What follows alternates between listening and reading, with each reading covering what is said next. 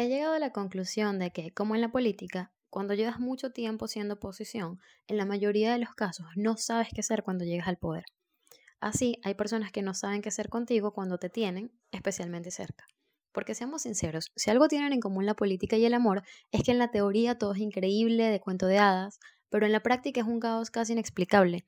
No me había dado cuenta de cuánto tiempo de mi vida he pasado disfrutando las palabras o mensajes de una persona que cuando me tiene cerca no sabe qué hacer conmigo. Esto me lleva a preguntarme qué rayos pasa contigo o conmigo, porque inevitablemente no puedo dejar de cuestionarme qué estoy haciendo mal o qué hay de malo en mí.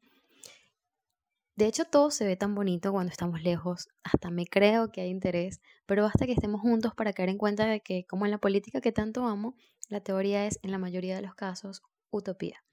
Cuando no sabes el lugar que ocupas en la vida de una persona, la duda en sí misma es la respuesta. Por algo te dicen que cuando te quieren se nota y cuando no te quieren, pues se nota más. Y por supuesto, y por si fuera poco, vienen las confusiones y las comparaciones para hacernos agonizar más todavía.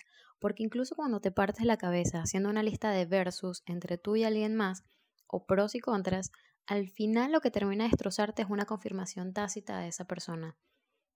La bendita certeza de la que hablé en una de mis cartas no se asoma y simplemente llegas a la conclusión de que empezar a empacar es el acto de amor propio más grande que puedes hacer por ti.